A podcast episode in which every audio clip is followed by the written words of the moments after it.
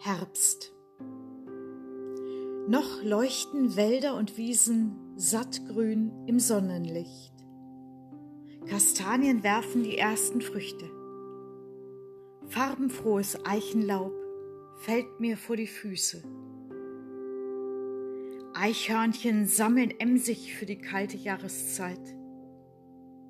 Abends sinkt unter weißen Nebeln die Natur in sanften Schlaf. Mit kühlen Winden meldet der Herbst seinen Anspruch an.